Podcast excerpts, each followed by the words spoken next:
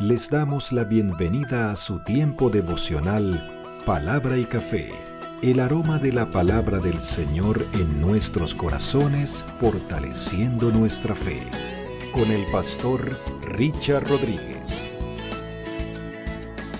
Por R12 Radio, más que radio, una voz que edifica tu vida. Bienvenido. Para hoy, mis amados, para hoy en palabra y café dice de la siguiente manera, Señor, no quiero robarme tu gloria.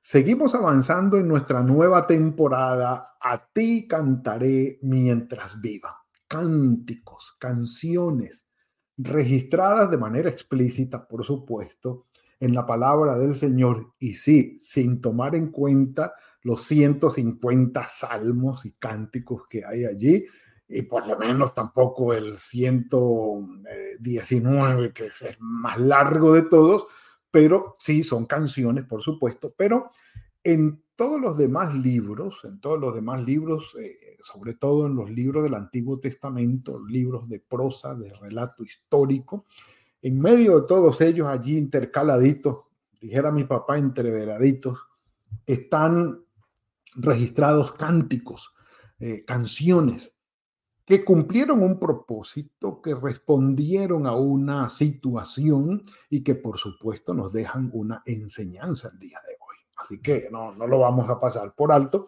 Vamos en el libro de Samuel, en el primer libro de Samuel, todavía estamos allí. Ya hablamos del cántico de Ana, por supuesto. Maravilloso el cántico de Ana.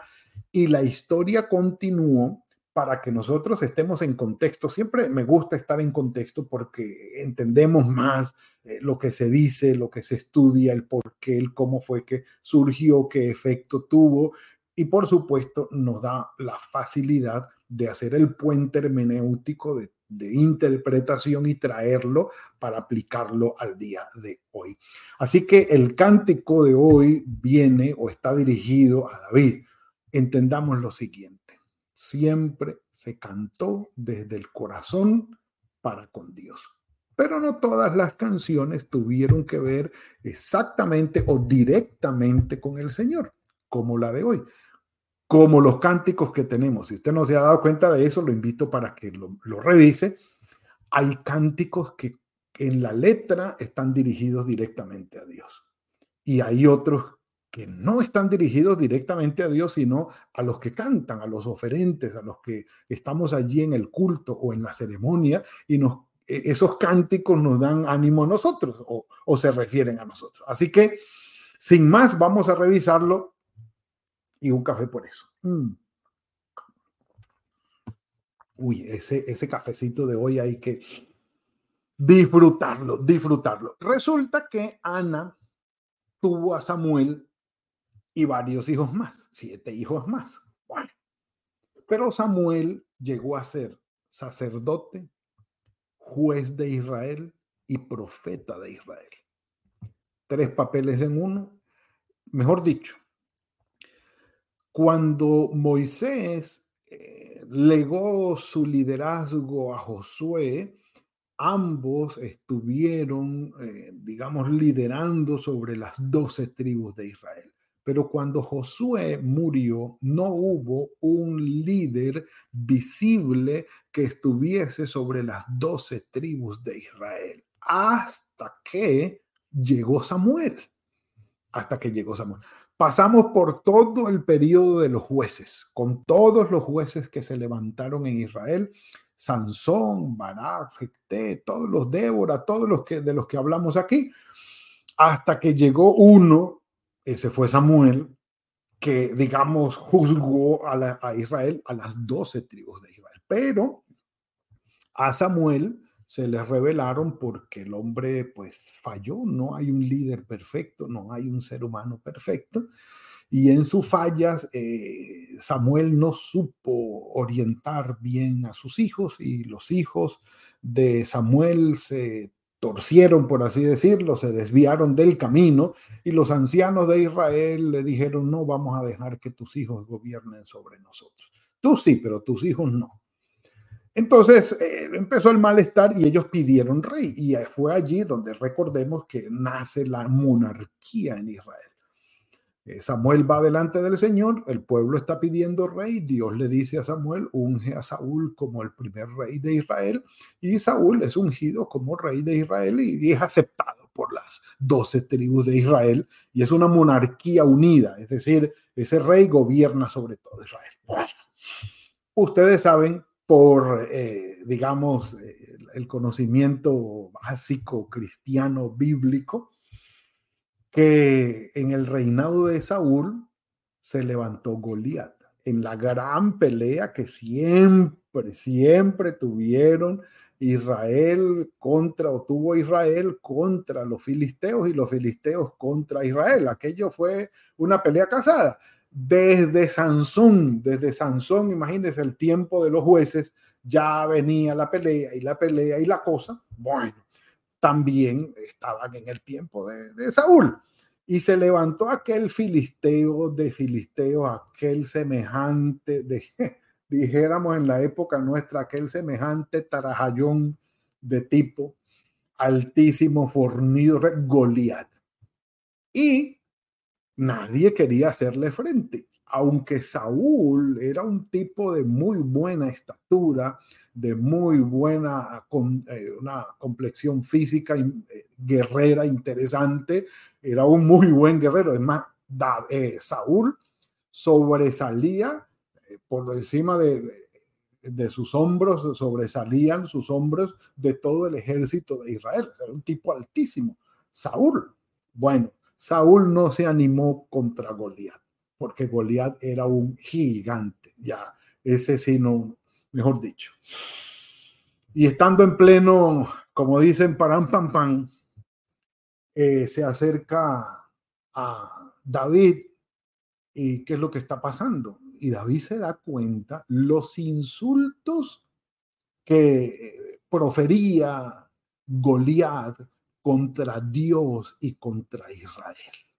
Y aquello dejó de ser una pelea militar o, meramente hostil y guerrera, cuerpo a cuerpo, eh, pueblo a pueblo, país a país, si se puede decir, para convertirse en una pelea teológica. Es decir, ya esto pasó a terrenos teológicos, a terrenos de fe, ya tú estás ofendiendo a nuestro Dios y ya ahí la cosa cambia. Como cuando los insultos y las, los desafíos se van más allá de el mero plano personal e incluyen nuestra fe y nuestra relación con Dios. Ya ahí la cosa cambia de nivel, como dijo David, ya ese es otro calibre. Venga un café por eso. Mm. Y en el capítulo 17 del primer libro de Samuel, vengan conmigo y leemos esta joya de lo que David le dijo a Goliat, el filisteo. Dice que eh, cuando el filisteo, capítulo 17 del primer libro de Samuel, versículo 42, cuando el filisteo miró y vio a David, no lo tomó en serio. Pues claro, o sea, David era mucho más bajito que Saúl. Y si Saúl siendo alto no era, eh, era más bajito que, que, que Goliat, imagínense cómo se veía, cómo se veía David, un tarzán de bonsai, como dicen, un tornillo de lente o chichón de piso, como llaman, pequeñito, pequeñito, pequeñito. Entonces dicen allí, bueno, perdonen los apelativos, eh, dice que eh, Goliat no lo tomó en serio porque era apenas un muchacho rubio y de hermoso parecer, bonito, como he dicho, como han dicho por aquí algunos refranes, muñeco de torta, o sea, el muchacho era bien parecidito, bien bonito, rubio y tal, y bueno, y este niñito que, viene a hacer aquí, o sea, aspecto de guerrero no tenía. Esto es importante, esto es importante, no crean que no, miren. No lo tomó en serio porque apenas era un muchacho rubio y de hermoso parecer y el filisteo le dijo a David, eh, ¿soy yo acaso un perro? Para que venga a mí con palos. Y le faltó decir piedras, pues no las había visto. Y maldijo Goliat a David invocando a sus dioses. Entonces, dice, luego dijo, eh, el filisteo dijo luego, eh, el filisteo a David, ven hacia mí y yo daré tu carne a las aves del cielo y a las bestias del campo. Entonces David le dijo al filisteo, tú vienes contra mí con espada, lanza y jabalina, pero yo voy contra ti en el nombre del Señor de los ejércitos, el Dios de los escuadrones de Israel, a quien tú has provocado. Un café por eso. Mm. Por eso les digo que la, la, confrontación eh, cambió de color, eh, cambió de calibre, la cosa se, fue más al, al plano teológico dice el Dios de los escuadrones de Israel, a quien tú has provocado. El Señor te entregará hoy en, en, mis manos. Miren lo que está diciendo David. El Señor te entregará a ti, a mí, en mis manos yo te venceré y te cortaré la cabeza. Y hoy mismo entregaré tu cuerpo a los, y los cuerpos de los filisteos a las aves del cielo y a las bestias de la tierra, y sabrá toda la tierra que hay Dios en Israel. Y toda esta congregación sabrá que el Señor no salva con espada ni con lanza, porque del Señor es la batalla y Él los entregará a ustedes en nuestras manos. O sea, David le está diciendo, yo te voy a vencer, porque el Señor es el que va a dar la victoria en esto. Sacó la onda y le dio la pedrada en la cabeza, lo mató, agarró la espada, le cortó la cabeza y se fue ante, se fue ante Saúl con la cabeza de, agarrada por los pelos, me imagino yo, con la cabeza de Goliat en las manos y fue y se la entregó. Llega entonces David con Saúl al, reino, a Israel, a Jerusalén, y entra. Y miren lo que dice el 18 nuestro versículo de hoy. Aconteció, versículo 6 del capítulo 18 del primer libro de Samuel. Aconteció que cuando volvían, después de haber matado David al filisteo, salieron las mujeres de todas las ciudades de Israel a recibir al rey Saúl, cantando y danzando las mujeres de todas, me imagino, con panderos, con cánticos de alegría y con instrumentos de música y al parecer había unos instrumentos de cuerdas de, difícil definición allí, pero eran como unos de esos treces que hay. Bueno, los que conozcan eh, los instrumentos cubanos van a saber de qué eh, estoy hablando y eh, entonaban cánticos como muy, muy pegajosos, panderos y danzas.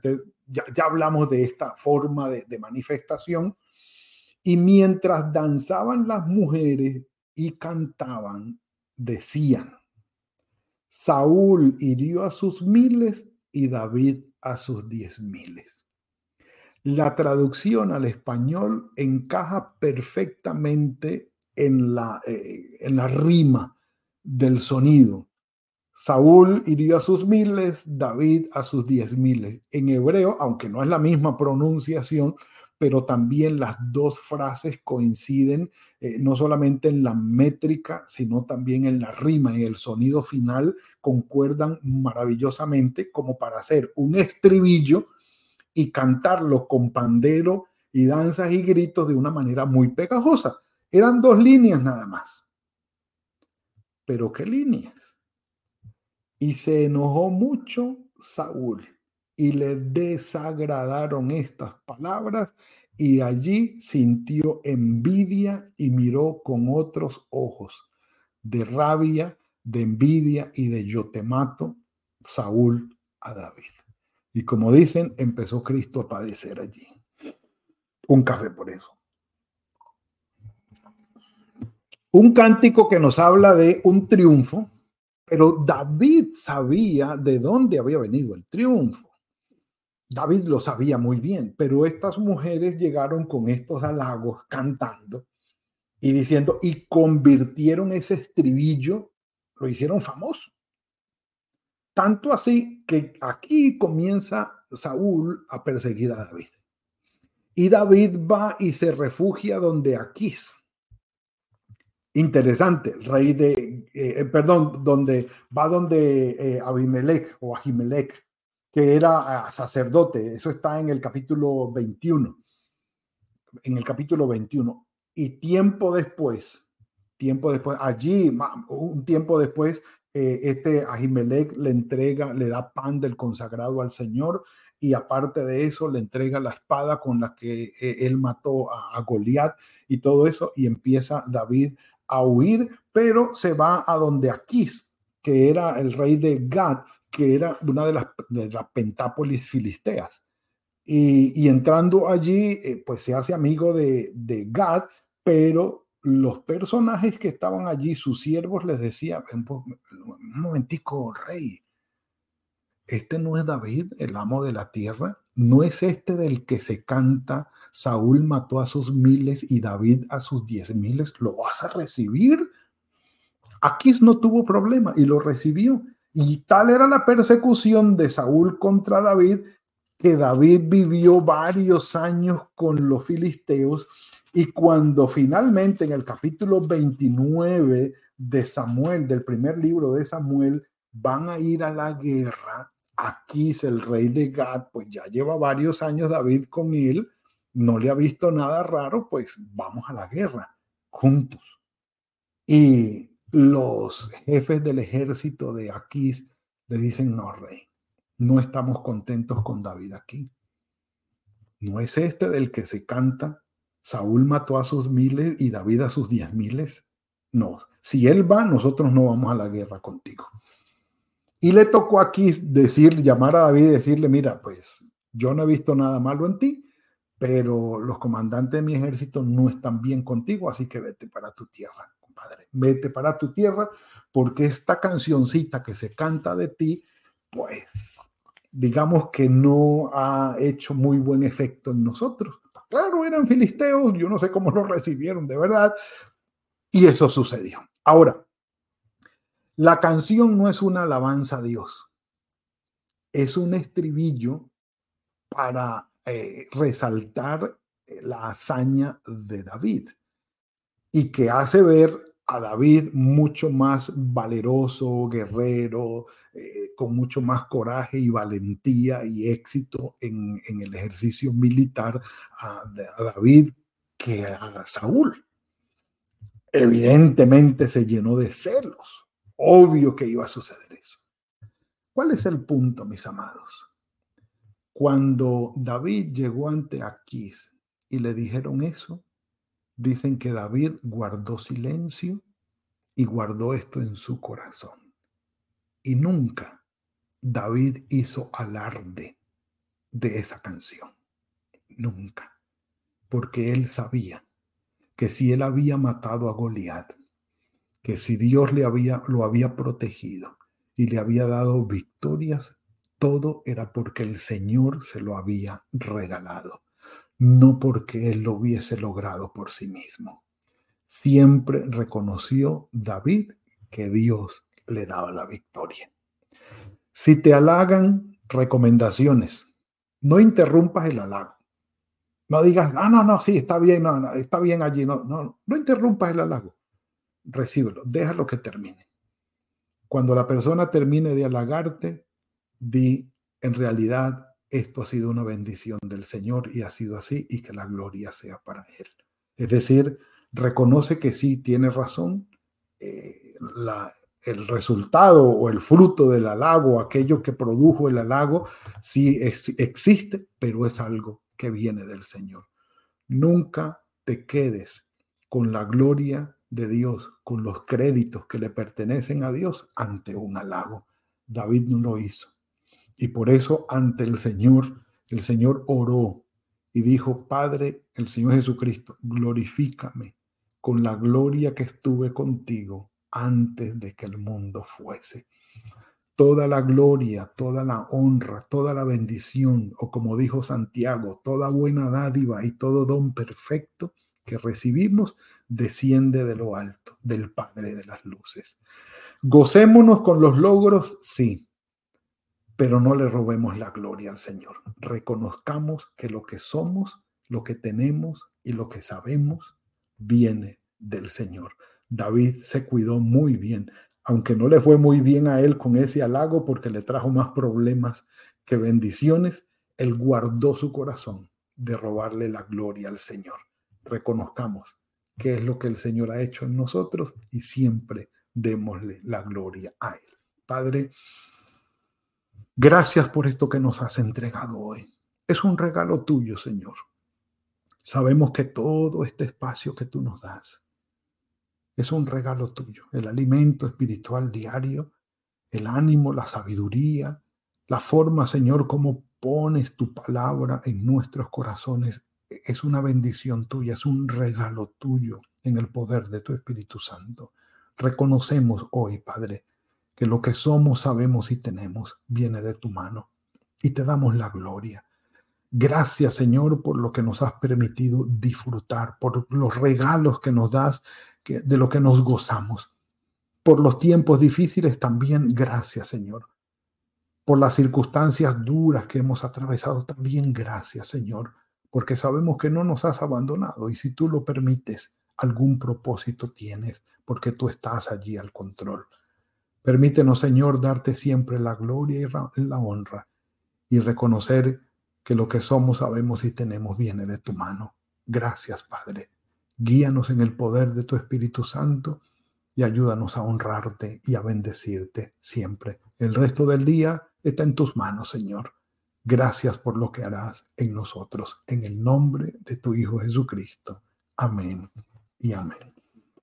Falta tiempo, pero le damos la gloria al Señor por lo que podemos disfrutar en estos cortos minutos. Mis amados, tengan un buen día, que el Señor los bendiga, los guarde, que haga fructificar el trabajo de sus manos y nos veremos mañana, si el Señor lo permite, en otro tiempo de palabra y café. Que el Señor los guarde. Gracias por compartir con nosotros este espacio de palabra y café. Hasta una próxima oportunidad por R12 Radio. Más que radio, una voz que edifica tu vida. Que Dios les bendiga.